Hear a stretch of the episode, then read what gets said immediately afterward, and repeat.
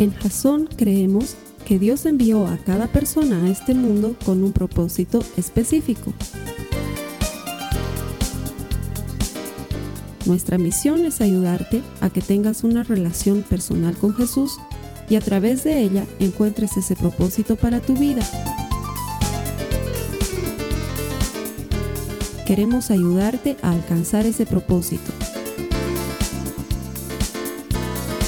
Es nuestra oración que este podcast te ayude a tener visión, a tener jazón.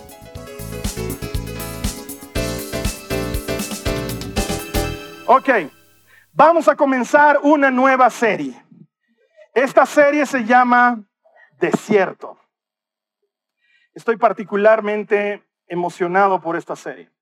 Porque hasta la semana pasada nosotros habíamos estado compartiendo durante casi 16 semanas un poco más sobre cosas naturales, sobre milagros y sobre cosas extraordinarias que aparecen en la Biblia, pero que son perfectamente posibles para todo aquel que cree.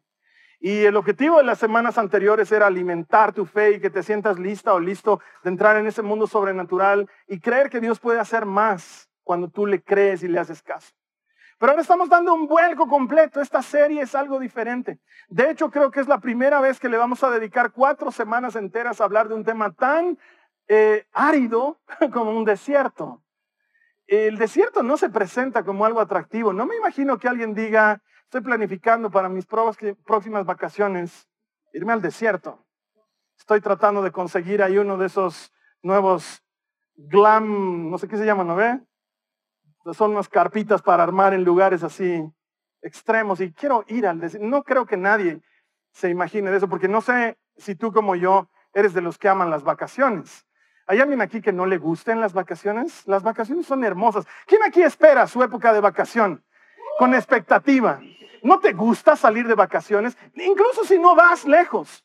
Basta con salir un poco del encierro de las montañas de La Paz y de lo angustiante de esta ciudad en la que cualquier hijo de vecino hace maratón y te tranca la llegada a la iglesia un domingo y poder ir a un lugar donde no haya montaña, por ejemplo. No, no sé si te gusta ir a Santa Cruz. Por cierto, un abrazo a los hermanos de Santa Cruz, donde tu vista se pierde en el horizonte. Qué cosa más hermosa. O sentir que tu ropa se te pega al cuerpo de tanta transpiración, incluido el polvo de la ciudad cuando estás yendo en el auto por la carretera. Es hermosa esa sensación de poder tener un pequeño cambio. O irnos a Cochabamba, está más cerca todavía. Y comer y comer y comer hasta que ya no puedas más. Para que media hora más tarde puedas comer de nuevo. Es que qué hermoso es Cochabamba porque tiene esa, ese no sé qué que hace que la digestión sea más fácil, por lo menos para nosotros que vivimos en la montaña. Y si tienes un poquito más de recursos, qué lindo es irse, por ejemplo, al mar, a la playa, mojar tus pies en el agua, sentir la arena debajo de tus pies, volver como camarón a tu hotel y tener que ponerte aloe vera en la cara y en la espalda porque estás quemado, porque como buen paseño no sabes cómo tomar sol. Es hermoso, es hermoso. De hecho, creo que las vacaciones es lo que hace que muchos de nosotros le metamos como máquina todo el año con la expectativa de ya llega la vacación, ya llega la vacación, ya llega la vacación. La industria del turismo ha sacado una buena tajada de esto que sentimos los seres humanos en respecto a las vacaciones. Y de hecho te digo, es una de las industrias más poderosas del planeta, la industria del turismo. Solo por detrás de la industria de la alimentación, que es una de las más poderosas del mundo, si no la más poderosa.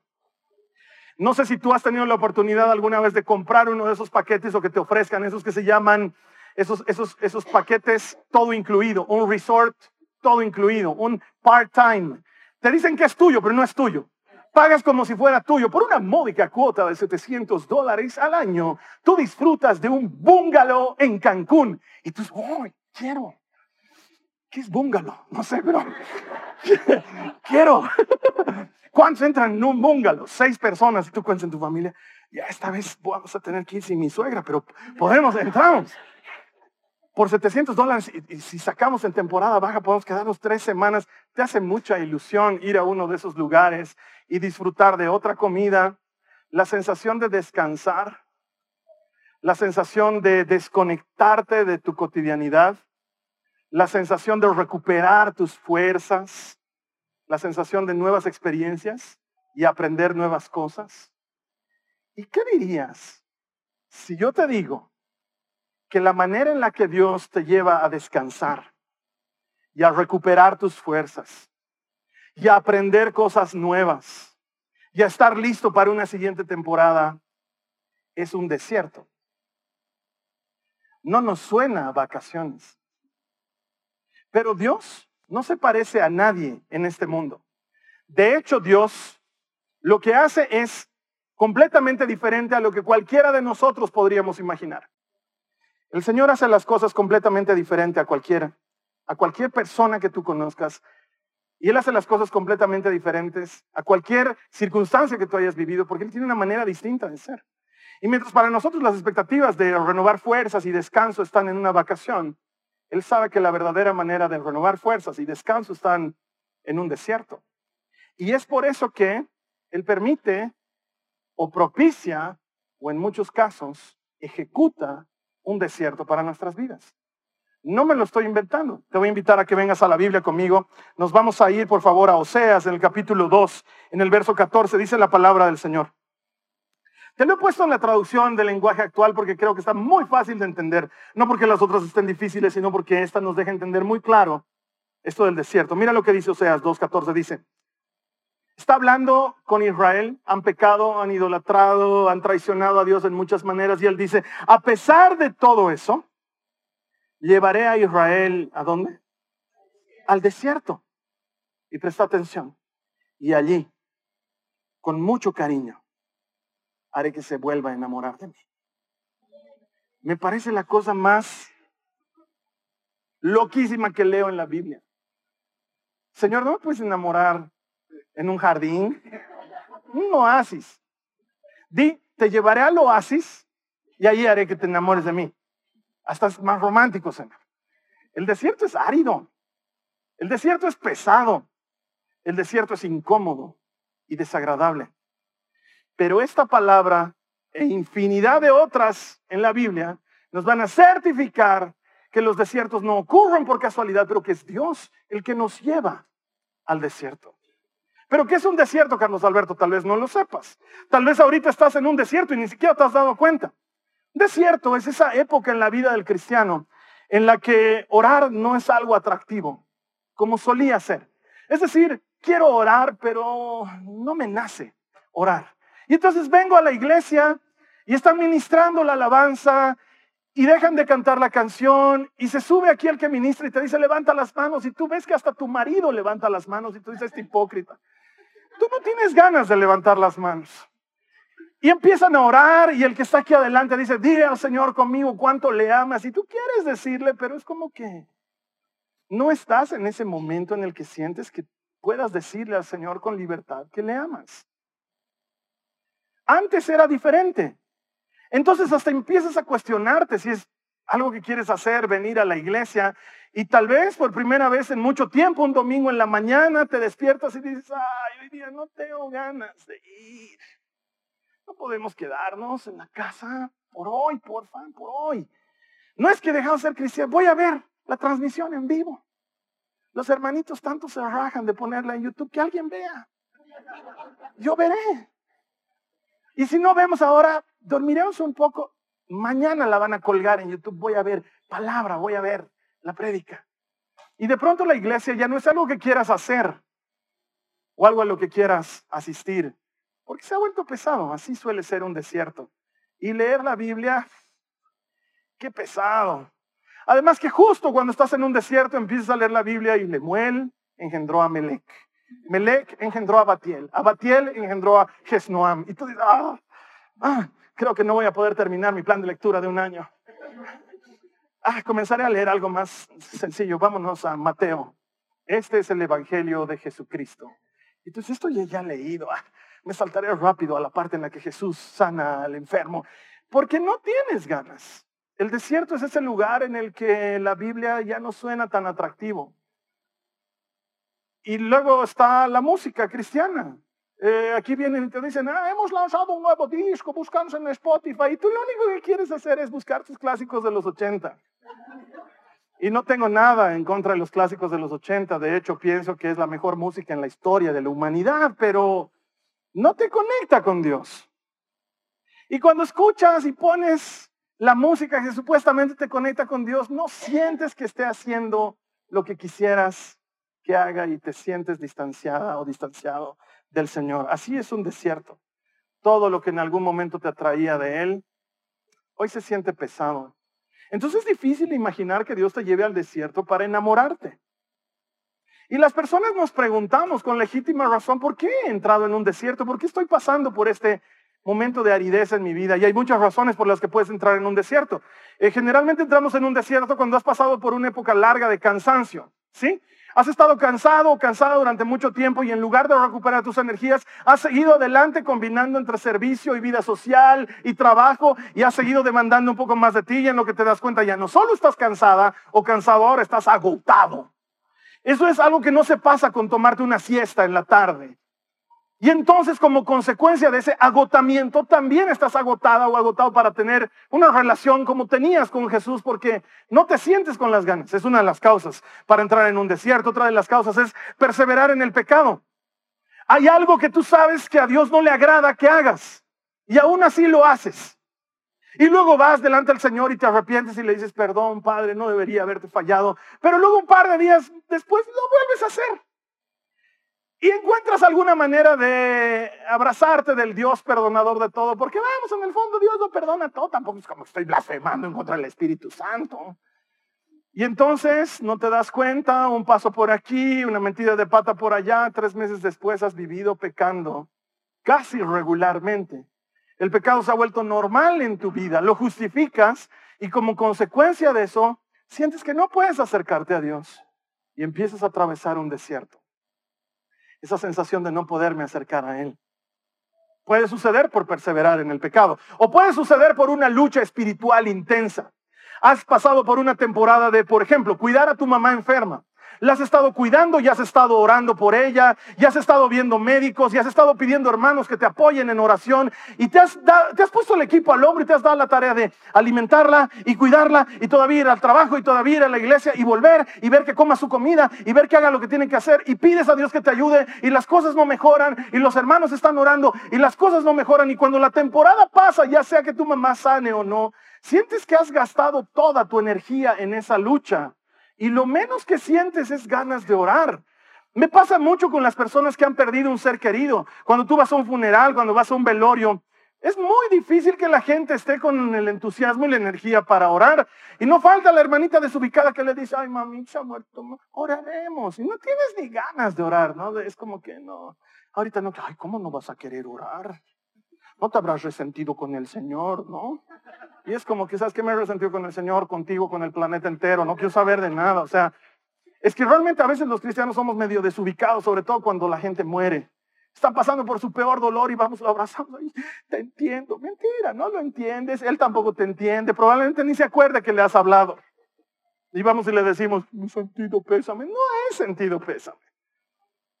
Y entonces, después de una lucha intensa, la gente está drenada en sus energías y probablemente esté en un desierto.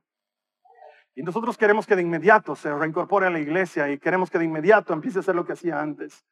Y el desierto es un lugar en el que el Señor va a sanar tus heridas, pero en el que vas a experimentar esa aridez. Es parte del proceso de crecimiento del cristiano. Y sin embargo, te puedo asegurar que es Dios el que te lleva al desierto. Hay personas que alguna vez me comentan y me dicen, creo que estoy entrando en un desierto. Uh-uh. no estás entrando en un desierto, Dios está metiendo en un desierto que es diferente es algo que Él no solamente permite, sino que incluso propicia, lo acabamos de leer. Pese a todo lo que has hecho, dice el Señor, te voy a llevar al desierto y con mucho cariño te voy a volver a enamorar de mí. Pero yo soy el que te lleva al desierto. Entonces, ¿por qué, Señor? Porque es un lugar feísimo. ¿Por qué me llevas al desierto? Bueno, número uno, te lleva para probar tu corazón. El desierto es un lugar preciso para que el Señor pruebe tu corazón. De hecho, alguna vez que estamos en la escuela bíblica o alguna vez que estamos compartiendo sobre la palabra con algunos hermanos, siempre sale el tema de Moisés, porque Moisés es una celebridad bíblica, es una persona muy importante en la historia de Israel, del pueblo de Dios y de nosotros también. Y cuando hablamos de Moisés, esto está inevitablemente asociado al desierto. Moisés y desierto son prácticamente sinónimos. Y cuando le pregunto a la gente, ¿a dónde fue que Moisés tenía que llevar a los israelitas al sacarlos de Egipto? Las personas responden, a la tierra prometida. ¿A dónde es que Moisés tenía que llevar a los israelitas fuera de Egipto? A la tierra prometida. Es lo que responde la gente. Pero la verdad es que no es así. La tierra prometida era algo mucho más adelante. Dios tenía una intención antes. Mira lo que dice en Deuteronomio, perdón, en Éxodo, capítulo 3, verso 18. Mira lo que dice la palabra de Dios. El Señor está hablando con Moisés, le está dando instrucciones para liberar a Israel de Egipto y le dice, los ancianos de Israel aceptarán tu mensaje. Entonces tú y los ancianos se presentarán ante el rey de Egipto, este es el faraón, y le dirán, el Señor, Dios de los hebreos, vino a nuestro encuentro. Así que permítenos, por favor, hacer un viaje. ¿Qué dice ahí? De tres días al desierto. ¿Dónde dice? Al desierto, para ofrecer sacrificios al Señor nuestro Dios. Muchos creen cuando leen esto que es una tomada de pelo, ¿no ve? Que es Dios mintiéndole al faraón, diciéndole, al desierto nomás los estoy llevando. No, es la verdad. Dios no estaba mintiendo. Dios los quería llevar al desierto. Ellos iban a ir a la tierra prometida, sí, pero Dios quería llevarlos al desierto. Lo que pasa es que la figura de la tierra prometida es muy popular entre los cristianos. Es más, no falta el hermanito que está queriendo casarse y no encuentra cómo, y la hermana que viene a darle ánimo y le dice, tienes que luchar por tu tierra prometida. Ahí está caminando, mira tu tierra prometida, con otro. Tú tienes que contender ardientemente por esa promesa del Señor. Y entonces el hermano empieza a orar por su tierra prometida. Todas las noches, Padre, esa tierra prometida se case conmigo en el nombre de Jesús. Lo que no sabe es que el Padre la va a llevar al desierto primero a ella y a él. Porque Dios primero nos lleva al desierto. Nos lleva al desierto para probar la verdad que hay en nuestro corazón. Porque cuando todas las cosas están normales en tu cotidianidad, tú mismo no te das cuenta de que has enmascarado tu corazón bajo otros motivos. Pero cuando todo esto queda desempaquetado porque estás en el desierto, tu corazón muestra cómo es en verdad. Mira lo que dice Deuteronomio, el capítulo 8, en el verso 2, dice, recuerda que durante 40 años el Señor tu Dios te llevó por todo el camino del desierto. ¿Para qué? Para humillarte y ponerte a prueba. Así llegaría a conocer lo que había en tu corazón y vería si cumplirías o no sus mandamientos. El desierto revela lo que hay en nuestro corazón. El desierto revela nuestros verdaderos motivos. Porque muchas veces nos acercamos a Jesús por los motivos incorrectos. Ahora, no quiero que pienses que no está bien buscarlo por el milagro o que no está bien buscarlo por la necesidad, porque vamos, todos lo hemos buscado por eso en algún momento. No conozco a nadie que haya estado pasando, ah, iglesia, ah, buscaré a Cristo. Nadie hace eso. Cuando la gente viene a la iglesia, generalmente vienen porque están lidiando con una dificultad en su matrimonio, o es algún tema financiero, o es algún tema de su salud interior, o es algún tema de su salud física o de alguien. Está pasando por algo. Buscamos a Dios porque necesitamos algo. Y Él es el autor, el inventor de pidan y Dios les dará. Él quiere bendecirte. Pero también quiere que tu corazón esté recto con Él. Porque muchas veces cuando vamos detrás de Él solamente por lo que Él puede hacer, en el momento en que Él no hace, nuestro corazón se resiente con Dios. Lo hemos visto un poco como el delivery permanente, que está siempre encendido para que si yo lo llamo, Él venga y me responda. Pero muchas veces Dios no es así. Y cuando tu corazón no está, no está recto con Dios y Él dice no, o Él calla, o Él se hace a un lado, muchos nos resentimos con el Señor. Y el desierto es el lugar que revela las verdaderas intenciones de nuestro corazón. No está mal acercarnos a Dios en busca de su ayuda o de un milagro, pero hay algo más grande detrás del milagro y es el que hace el milagro. Y Él quiere que nosotros entendamos lo que es eso. Es muy difícil que vivamos en una vida de sobrenaturalidad si primero no hemos experimentado una vida de obediencia. Y el desierto pone a prueba nuestro corazón para que aprendamos a ser obedientes. Él nos lleva al desierto para probar nuestro corazón. Él nos lleva al desierto para que le conozcamos y aprendamos a obedecerle. De hecho, este pasaje que vamos a leer a continuación, Isaías 43 en el verso 10, personalmente, esto es, una cosa personal, considero que es el pasaje más importante de la Biblia, incluso por encima de Juan 3:16 o de Romanos 8:28. Quiero que prestes atención a este pasaje porque revela lo más importante de las escrituras. Isaías 43:10 está hablando el Señor y dice, pero tú eres mi testigo, oh Israel, dice el Señor. Tú eres mi siervo. Tú has sido escogido para conocerme, para creer en mí y para comprender que solo yo soy Dios. No hay otro Dios. Nunca lo hubo y nunca lo habrá. El Señor dice, a ti, Israel, te he escogido a ti. ¿Para qué? Para que me conozcas. La razón de la vida, hermanos, es conocer a Dios. Si no has comprendido eso, no has comprendido nada en la vida. Los filósofos, los intelectuales se vienen planteando esta pregunta desde siglos atrás. ¿Para qué hemos venido al mundo? ¿Cuál es el sentido de la vida? ¿Para qué existimos? ¿Cuál es el sentido de la vida? Y la respuesta está en Isaías 43, 10. Es conocerle a Él. Hemos venido para conocerle. No hemos venido para el milagro. No hemos venido para la bendición. El milagro, la bendición son buenos y están a tu alcance. Pero hemos venido para conocer al que hace el milagro. Hemos venido para conocer al que provee la bendición. Porque la verdadera vida está en conocerte a ti y a quien tú enviaste, dice Jesucristo. Esa es la vida. Entonces, claro, el Señor nos lleva al desierto para conocerle, porque ¿cómo podemos obedecer a alguien que no conocemos? Es decir, ¿cómo puedo saber que lo que Él me está proponiendo es bueno para mí si no le conozco realmente? No sé sus verdaderas intenciones. Pero cuando le conozco, entonces obedecerle es sencillo. Y el desierto es ese lugar donde el Señor te lleva a conocerle. El desierto es ese lugar donde no hay nada más. No hay otros factores de distracción, ni buenos ni malos. Estás en la penuria del desierto, caliente y olvidado. Y lo único que hay ahí es Dios. Y entonces puedes conocerle. Es Dios sin adornos. Es Dios sin fanfarria. Solo Él. Y ver si puedes con eso. Mucha gente me dice cuando están hablando conmigo, podemos charlar en la semana y cuando tenemos un tiempo para charlar, me dicen, lo que pasa, Carlos Alberto, es que ya no siento nada. Vengo a la iglesia y no siento nada. Eh, participo de alguna actividad, voy a mi grupo conexión y ya no siento lo que sentía antes. Probablemente es porque estás en un desierto. Los sentimientos y las emociones no son malas. Es algo que Dios nos ha dado. Él nos ha bendecido con sentimientos y emociones. No es un error del fabricante. No es que nos dio sentimientos y emociones y dijo, ah, se me pasado la mano. Mira a ver ahora, de todo se ofende.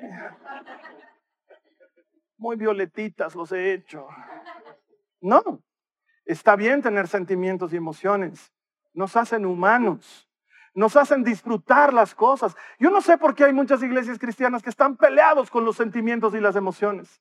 En cuanto una canción empieza a ponerse emocionante, es como que te reprendo. Satanás, no te vas a emocionar delante del Señor.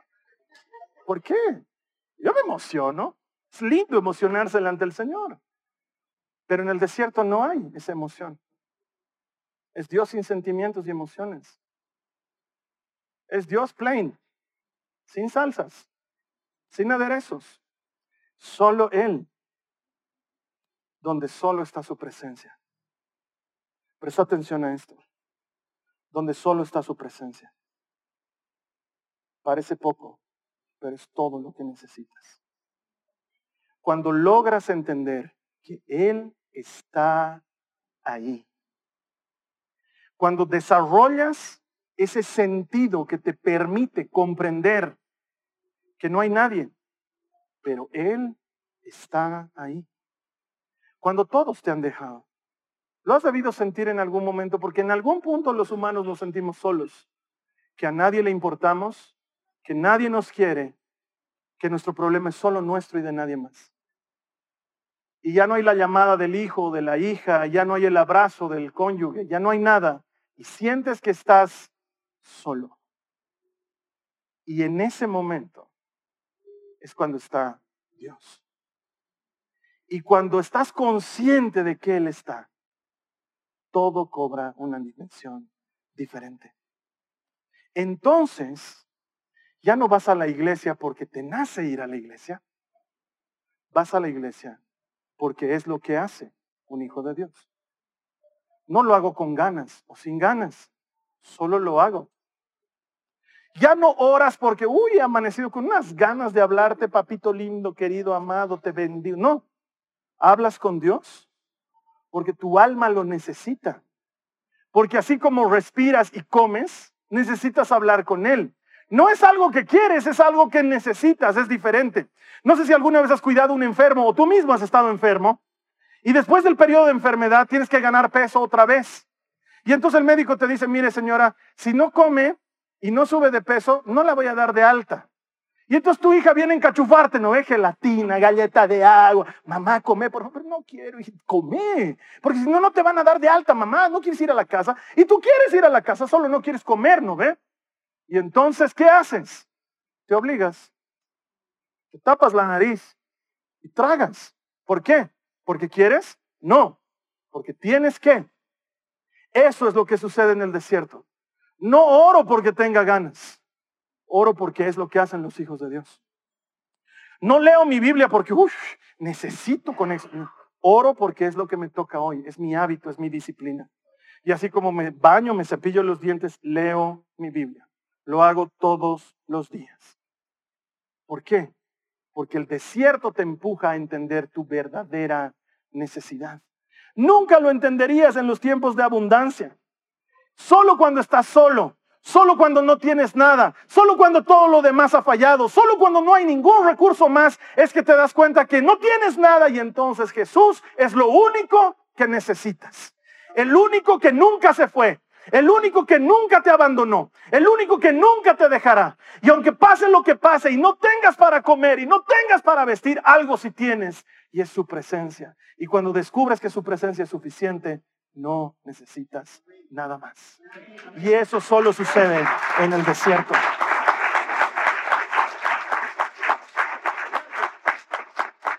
No siempre vas a sentir cosas. Muchas veces me toca subir a ministrar aquí y yo veo que la gente está realmente perdida en la alabanza. Están perdidos. No necesito ni ministrar. Los veo cantando y hay algunas personas llorando y los hermanos anfitriones desesperados por repartir sus Kleenex. Los veo y yo no siento nada. Yo no siento nada. Ni la más mínima emoción. Y me paro aquí y empiezo a orar y sigo ministrando. Y no siento nada, excepto que Dios está aquí. Sé darme cuenta cuando Él está y sé darme cuenta cuando no está. Porque podemos haber armado el concierto más grande del mundo y estar saltando sobre un pie y Dios no estar aquí. Puede suceder. Y entonces cuando aprendes a que no te guíen tus sentimientos y tus emociones, vives una vida diferente como creyente. Porque ya no estoy dependiendo de emocionarme en la canción, solo de saber que Él está aquí. Y como sé que está aquí, yo le presento mi ofrenda. Así es como en realidad debería funcionar la vida del cristiano. De hecho, me acuerdo unos años atrás bastante, cuando he pasado por el peor desierto de mi vida. ¿Alguna vez te he contado pedacitos de este desierto? Hoy te voy a contar un poco más. Eh, era una etapa de mi vida en la que estaba atravesando un desierto y para colmo de males, en la iglesia me suspendieron. Estaba castigado. No podía predicar, no podía ministrar la música, no podía cantar, no podía, estaba suspendido. Lo único que me dijeron es, si quieres seguir sirviendo, puedes acomodar sillas, eh, puedes ver que los baños estén limpios y puedes poner transparencias. Es lo que me dieron. ¿Qué son transparencias? En un tiempo muy remoto, habían unas máquinas que se llamaban retroproyectoras. Eran unas cajas grandes que botaban una luz intensa que permitía que sobre la pared tú puedas ver algo que proyectabas de una transparencia, ¿sí? De una hoja transparente. Hoy tenemos estas cosas hermosas que nos permiten ver imágenes y letras y videos. Antes no había. Había una retroproyectora y habían transparencias. Y me dijeron, si quieres puedes hacer eso. Entonces, lo único que yo hacía era llegar a las reuniones, acomodar sillas, entraba al baño, veía que estaba sucio, limpiaba algunas cosas y luego cargaba equipos de música, porque eso me dejaban hacer, cargaba equipos de música y parlantes, cargaba, gracias espalda, y eh, luego ponía transparencias. Y la gente cantaba. Y yo miraba y decía, yo podría estar ministrando la alabanza, pero no, estoy poniendo transparencias. Y estaban cantando y saltando y yo con mi transparencia. Entonces yo me quejo al Señor. Llega un punto en que llego a mi tope y le digo, Señor, estoy bastante podrido, te debo decir. No entiendo para qué me has dado un don. No entiendo para qué tengo un talento. Tú sabes que yo podría estar predicando. Prefieren que predique cualquiera. Yo podría estar ministrando la alabanza. No saben ni ministrar. Y yo estoy poniendo transparencias. Estaba furioso. Y en medio de mi servicio, el Señor me habla.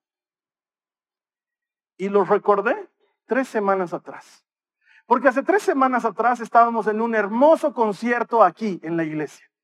Los chicos de la música estaban estrenando su primer disco. Y habíamos preparado una fiesta que fue hermosa.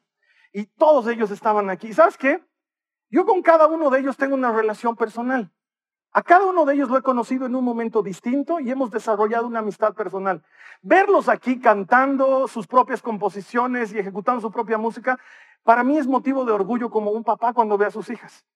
Pero era más todavía porque mis hijas estaban, ¿sí?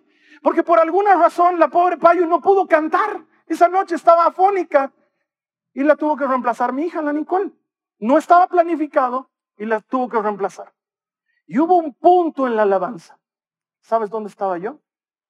Atrás, en la computadora, poniendo transparencias. Eso estaba haciendo yo. No estaba ministrando la alabanza, no estaba cantando, no dio un mensaje, estaba poniendo transparencias. Y veía adelante y la veía mi hija cantando, con todos estos chiquitos que yo los amo. Y la veía a mi otra hija que me estaba ayudando en las cosas técnicas, pero además que había armado una coreografía con la Joy y estaban bailando esa coreografía. Y la veía a la Carly en medio de la gente, perdida en la alabanza, con las manos levantadas, con ojos cerrados, orando. Y yo, poniendo transparencias. Y el Señor me habló y me hizo recuerdo lo que me dijo cuando estaba en ese desierto. Y me dijo, Hemos caminado un largo camino. Un camino en el desierto.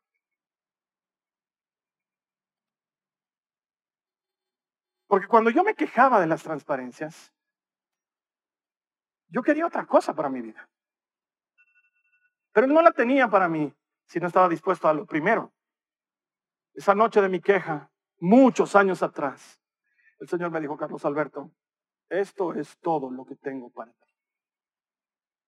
Transparencias, sillas, cargar equipos, vacas. ¿Puedes con eso? ¿Puedes con eso? Porque si me preguntas, no tengo nada más para ti. Eso fue lo que me dijo. Mi respuesta fue, si es todo lo que tienes para mí, lo tomo. No voy a poner transparencias, perdóname. Voy a ser el mejor ponedor de transparencias del universo. Tú no has visto las transparencias que yo ponía, hermano. hermano. Yo no ponía letras.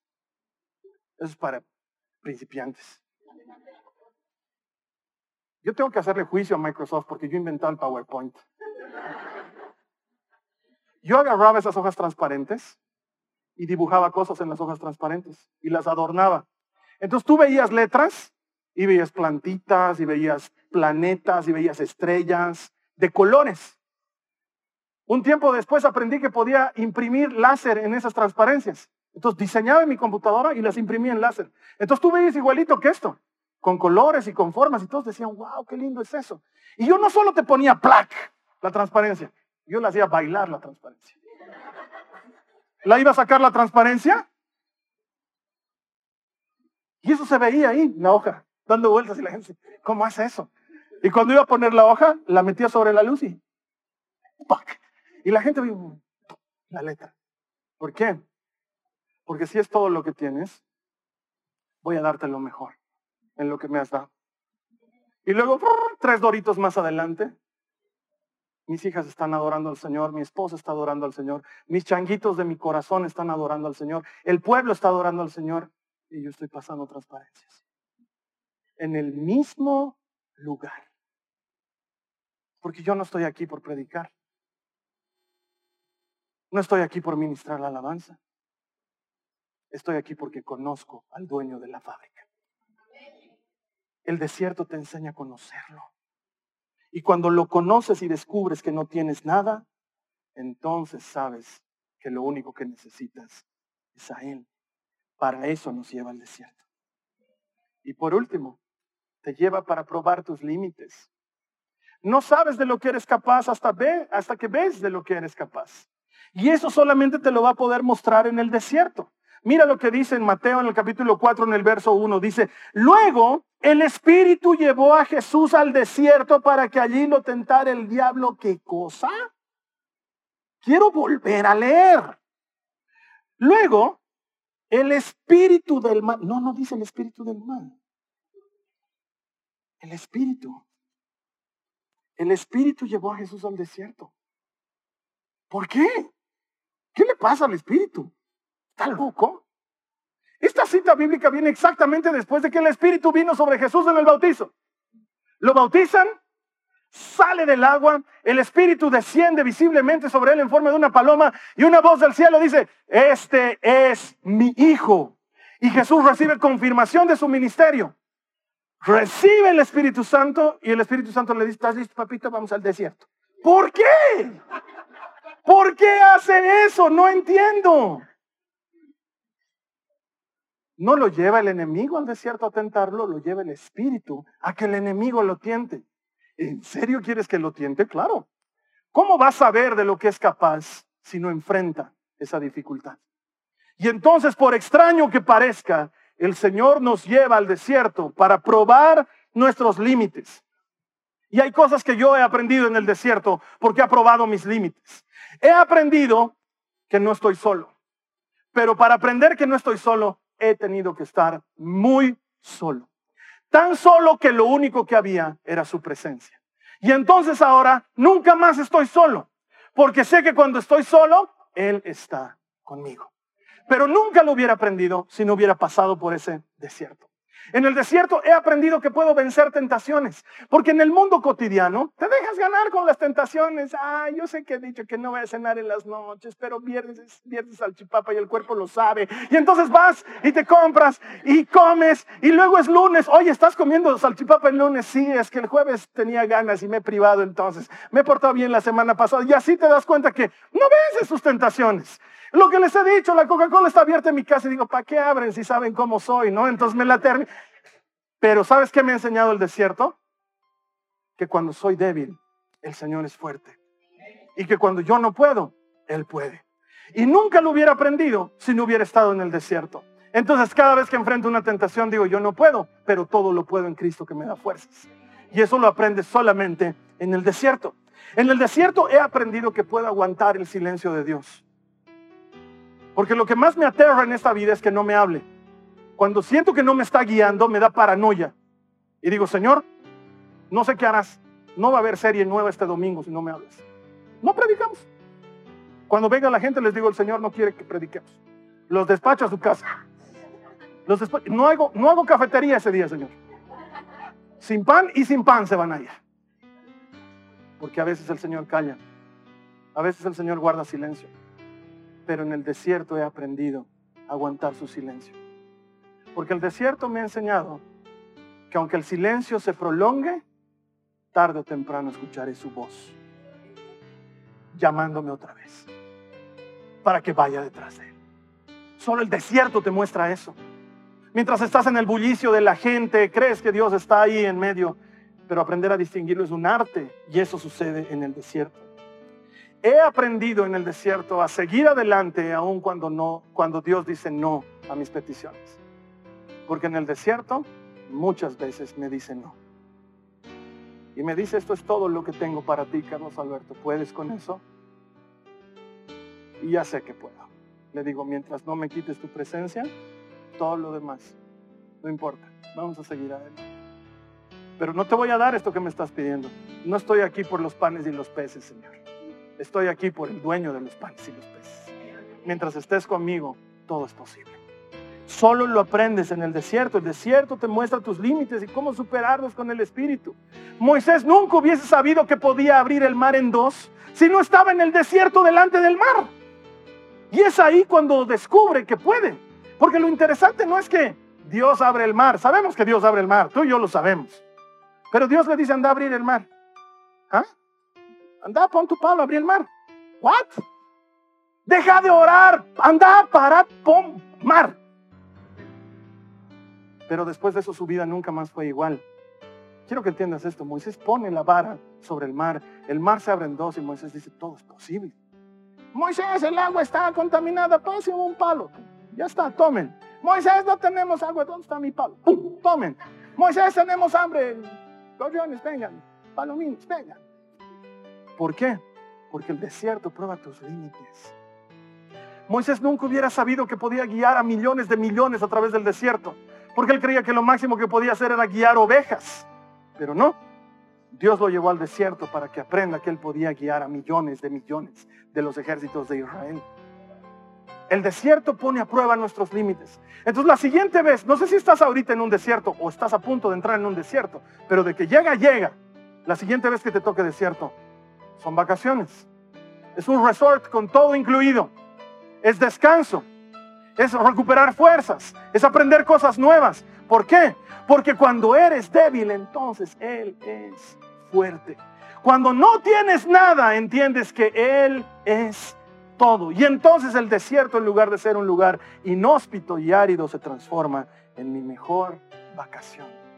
De ahí voy a salir mejorado. Cierro con esto para que veas que no es mi invento. Santiago 1, versos 3 al 4 dice, porque ustedes saben que siempre que se pone a prueba la fe, la constancia tiene una oportunidad para desarrollarse. Así que dejen que crezca, pues una vez que su constancia se haya desarrollado plenamente, ayúdenme a leer, dice, serán perfectos y completos y no les faltará nada. Una vez que pases por eso, serás perfecto y completo y no te faltará nada.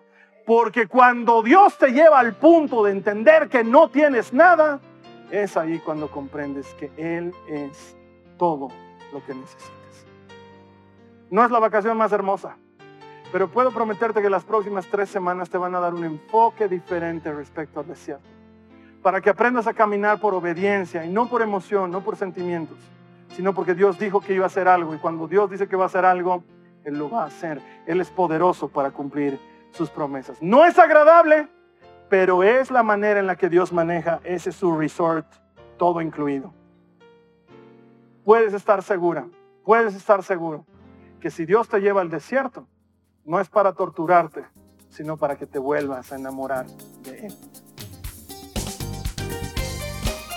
Esta ha sido una producción de Jason Cristianos con Propósito. Para mayor información sobre nuestra iglesia o sobre el propósito de Dios para tu vida, visita nuestro sitio web www.jason.info. Allí encontrarás muchos recursos para animarte en tu relación con Dios, enseñanzas, nuestro blog, prédicas y mucho más. Te lo deletreamos www.jazon.info on.info. También puedes visitarnos en nuestro sitio en Facebook www.facebook.com barra Que Dios te bendiga abundantemente. Muchas gracias.